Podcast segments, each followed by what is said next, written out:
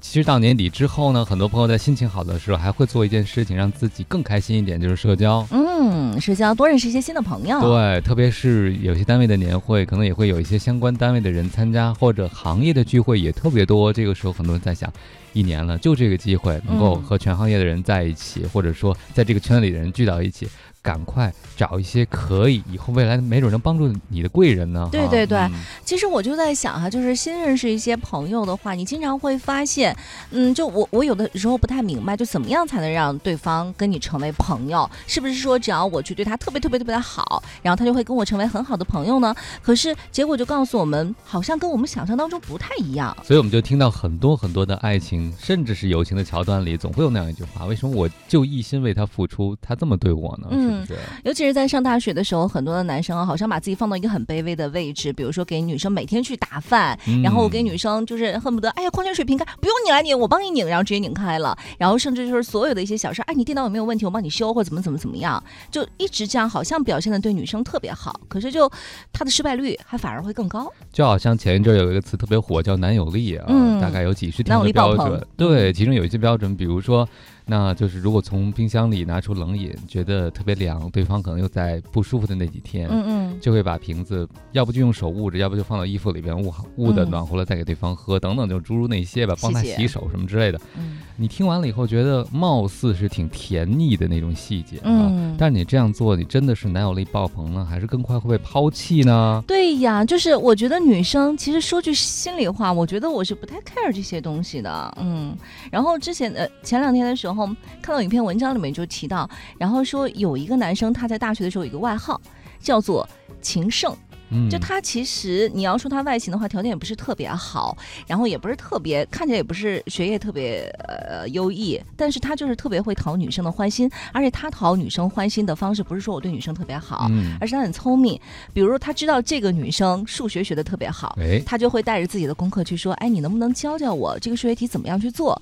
然后他发现这个女生，比如说在编织方面有特长，他就会说，哎呦这个呃我我我好像还缺一条围巾什么的，你能不能帮我就织两针，后面我自己去织就行了。然后他会这样，然后女生帮助他之后呢，他就有了借口，然后可以说，那我欠了你一个人情，下次我可不可以再还给你？就一直是这样，就是他反而是以这种求助女生的办法来讨女生欢心的。所以你看，女生为什么不容易拒绝他？我猜啊，因为他是一个弱者的身份。对，就你是需要我的。对，因为有些女生非常骄傲和矜持，这个时候他对那种气场匹配的男生反而采用的是一种更冷的态度，你知道吗？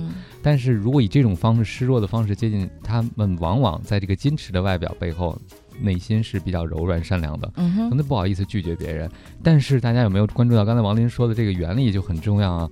因为你去找他借过东西，他帮过你，那就意味着他在你身上已经有投资和股份了。对对对，所以他对你的感觉会很不同。嗯，这也就是为什么在这个亲密关系中、情感关系中，包括友情关系中，那些经年的。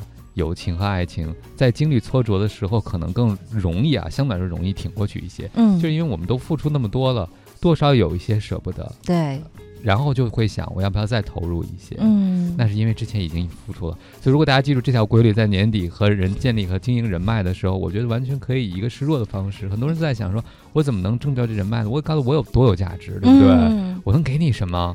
那其实可能你搞错了。嗯，当然，我们我们说的这种哈，也不是说让你就直接伸手去要、去索取，而是去了解到别人他在哪方面比较有长处。比如说，我要去建一个育儿专，那我知道他在育儿方面是有有很多的见解的，那我可能就会直接以这种请教问题的方式去跟他聊天儿。比如说，哎，我们家可能遇到一个什么什么样的事情，知道您在这个领域的话特别资深，能不能请您啊帮我解决下这个问题？我觉得他会非常欣然应允的那种。而且，当你去有针对性求助的时候，对方就会觉得说。你知道我在哪方面是最有价值、是最擅长的，就意味着你在间接的表达你对他的欣赏，对不对？嗯，人都是喜欢被欣赏的，嗯，而且是特别一些高冷范儿的人。当你叫某某老师，你能不能我能跟你请教一个问题吗？他马上就被放到一个老师的位置上，他就想你师生关系，他自然就会进入这个角色嘛，对不对？嗯，这时候他就和你的关系不是利益关系了，对，因为有的时候很多富有资源的人或者特别成功的人，他们最烦的就是。以各种方式接近自己，其实是为了利益。嗯，但是如果你真心让他们看到了，哎，你身上有他年轻时候的影子，哎，你问的这个问题也是我在想的问题，嗯，他可能就会觉得，哎，很愿意跟你交流。没错，哎，其实说到社交场合，突然想到我有一个朋友，他是非常有天赋的那一种，就是到了一个陌生的环境当中的话，他会很快结识到一群人。然后我记得有一次我们俩是一块儿去到一个场合里头去，然后那里面呢会有某些领域的那种大咖，然后其中有一位是属于泰斗级的人物。我就已经是七十多岁的一个呃，应该是对于我们来说是奶奶级别的。那我过去以后，我就真的很紧张，就毕恭毕敬的，然后过去，比如说打招呼啊，汪明老师您好，嗯，怎么怎么着，特别喜欢您什么的。我觉得这应该是大家都常态。结果他采取了一个什么方式呢？他就走过去，然后先看了一下老师，就很真诚的看着老师，然后说：“这老太太。”真漂亮！当然了，我觉得这个方式哈是并不适合所有人去采用的，因为他真的是特别的真诚。哎，对，然后那一下子就是 他跟所有的人都不一样。对对对，因为咱们普通人可能是真的是说不出来的，但是很很适合他。说完以后的话，当时我就记得那个老师那个眼睛一下就放光了，然后会跟他聊很多。所以他抓住了重点，抓住重点了。他事先事先的时候，可能也会对老师的一些身份背景啊什么的进行了一些了解。他知道老师其实对于自己的着装打扮其实是非常在意的。嗯，呃，其实夸到别人心里啊，或者说问问题问到点上很重要。比如说，如果呃你碰到一个泰斗级的人，你请教他一个特别乌龙的问题，对，或者和他专业没关系的问题，嗯，或者你让一个特擅长做 A 事的人就顺口帮你，哎，你帮我递一杯水吧。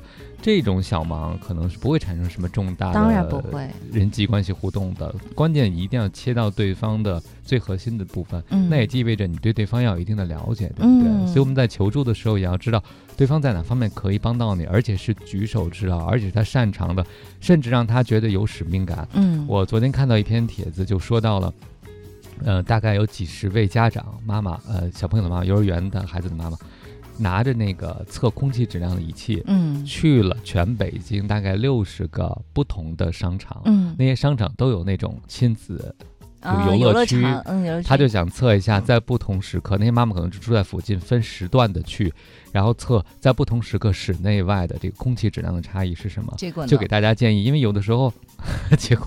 结果就是最好在家里。好吧，我要知道这个结果。就是他们测了很多地方，确实有相对低一些，但整体来讲，还是在家里待在有空气净化设备的房间里是更好的。哦。但这些妈妈去做这些事情的时候，就特别有使命感。一开始是带着宝宝去做，后来发现质量太空气质量太差，没法带宝宝出门，就自己去。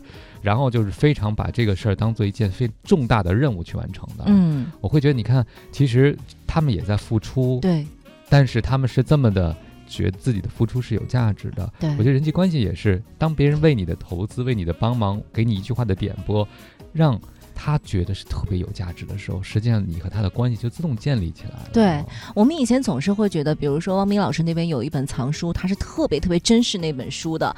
可能我们知道这件事情以后，大多数人去到你们家都会说啊，这就是你珍藏那本书，然后肯定不会想着说我要去找你借的。但其实你内心呢，其实你是很希望能够跟你有相同品味的人来跟你谈一谈这本书。虽然可能会舍不得，舍不得，对。但如果这个人拿走这本书以后，给了我一个意外的惊喜，比如说他读书时候分享。讲了几段他的感悟，或者说还给我书的时候，跟我讨论起书中一个我也想去跟别人讨论，但是没有找到知音这么一个问题，那我就觉得太值了。我甚至可能想到说，那干脆你就留着这本书吧，我觉得可能对你是非常有意义的。就直接是伯牙子期了那种感觉是吗？所以你看，在人际关系中，让别人为你投入不是一件坏事，也特别提醒在亲密关系中的很多朋友，总觉得让别人给自己投入对别人是负担，嗯，不是这样的啊。哇，所以我是我可以要找人买给我买礼物了，是不是？